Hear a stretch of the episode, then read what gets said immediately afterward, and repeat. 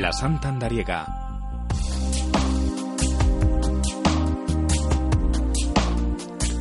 Buenos días, les habla el Padre Arturo Díaz. Hoy la Santa Andariega nos lleva con personas que viven muy cerca el quinto centenario. Ellas ven pasar un sinfín de gente y de peregrinos.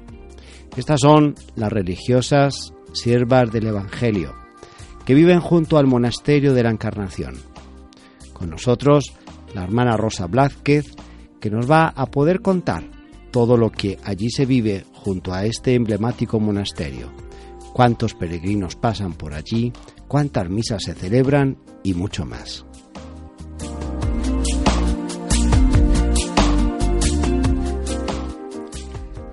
Hermana Rosa, bienvenida a nuestro programa. Muchas gracias. ¿Cuánto tiempo hace que su orden vive junto al monasterio de la Encarnación y cómo fue para llegar allí? Y tal vez, pues, ¿qué labor realizan? Bueno, pues nosotros estamos en el monasterio de la Encarnación desde el año 1971. Concretamente, llegamos el día 22 de agosto de este año. Y vinimos pues porque nos llamó la Madre Maravillas, hoy Santa Maravillas de Jesús. Ella, pues, me había venido unos años antes para hacer una reforma en el monasterio, porque a lo largo de los siglos, pues, claro, necesitaba una restauración. Sí, la época de los años 60, ¿no? Exactamente, en los 66, exacto.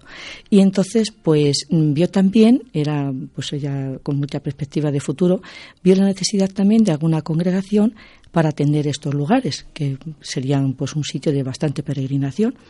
Entonces, por medio de un sacerdote que ella conocía mucho y nosotros también, nos pusimos en contacto y estamos pues desde entonces aquí. Y desde todo este tiempo, ¿cuántos años hace que usted está aquí? Bueno, yo ahora mismo llevo, pues esta última vez que he sido destinada, cinco años.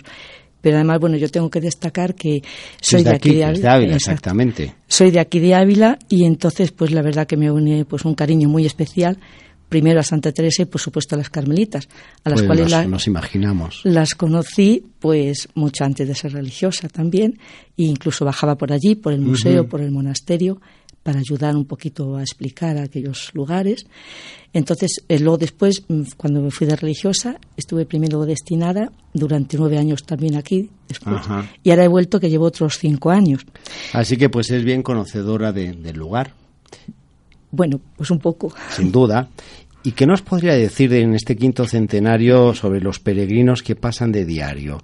¿Cuántos peregrinos más o menos pueden estar pasando a lo largo de este tiempo por el monasterio de la Encarnación?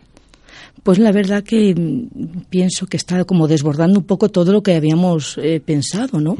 Es que hay días que pasan pues más de 500 peregrinos y sin contar los fines de semana que eso ya podemos llegar incluso a los 2000. ¿eh? Hay pues verdadera, todo un número. Pues sí, muchísima gente y además mm, sí quiero recalcar que de siempre han venido mucha gente, sobre todo extranjeros. Sí.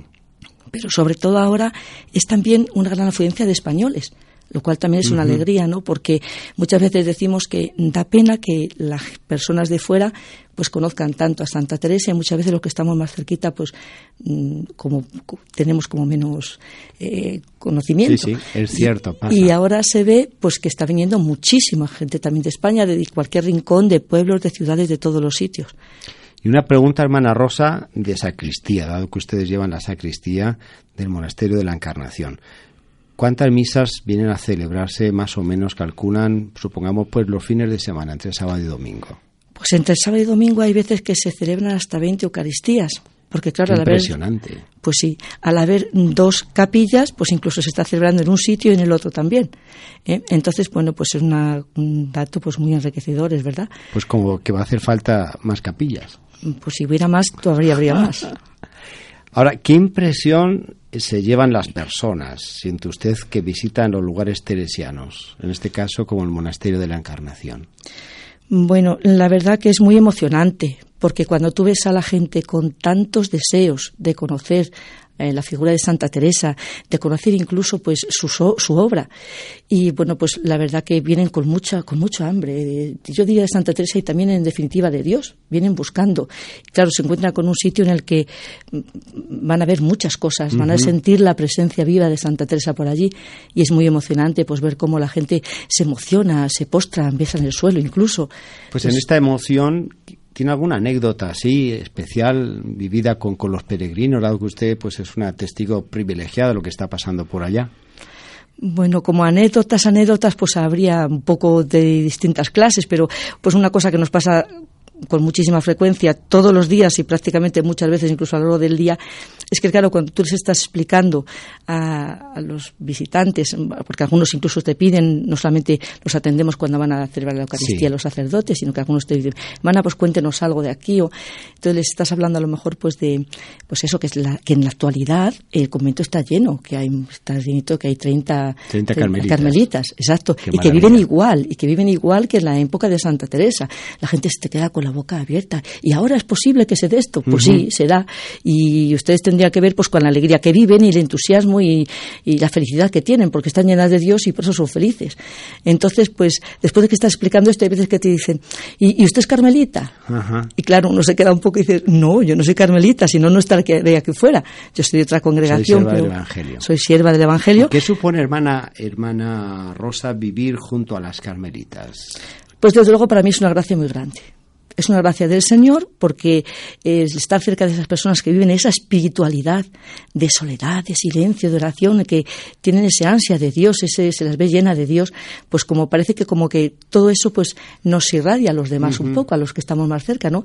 Y como que te despierta un poco esos días que todos tenemos, a lo mejor pues dices, pero vamos a ver que es que esto merece la pena, que adelante, que no sé, te hace como pensar en, más en, la eternidad incluso, ¿no? Te da vuelos para, para vivir es muy enriquecedor.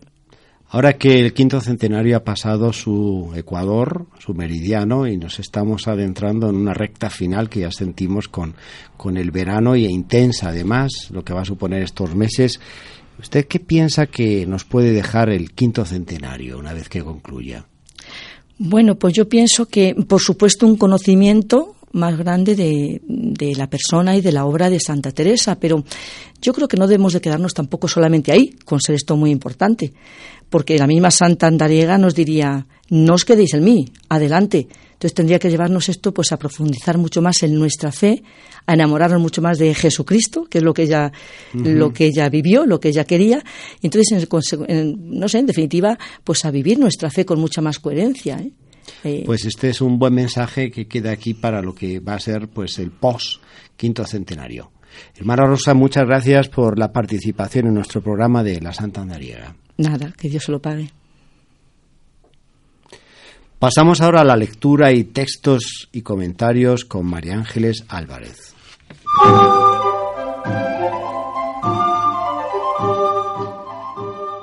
Nos dice Teresa que en la oración en este trato de amistad y amor, descubrimos que el Señor nos quiere y como nuestro corazón se va volviendo a Él poco a poco, nos acordamos de Él y le tenemos muy presente.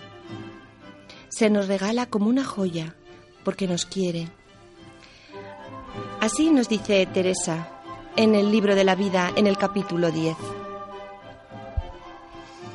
Es cosa muy clara que amamos más a una persona cuando mucho se nos acuerda las buenas obras que nos hace.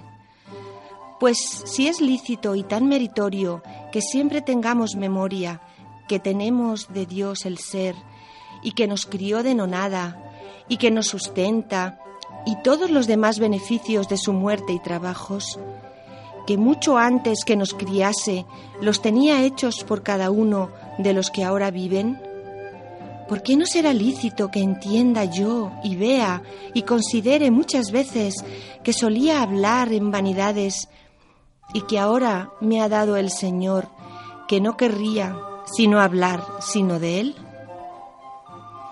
He aquí una joya que acordándonos que es dada y ya la poseemos, forzado con vida a amar, que es todo el bien de la oración fundada sobre humildad.